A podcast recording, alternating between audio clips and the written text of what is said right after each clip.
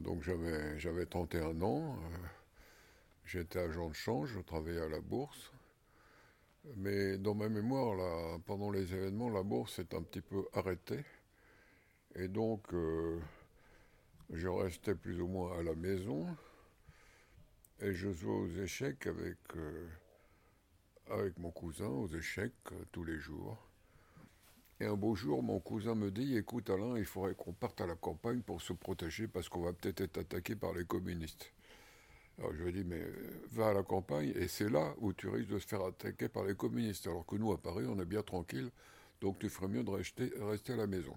Ce qu'il a fait, donc on est resté à la maison pendant tous ces événements.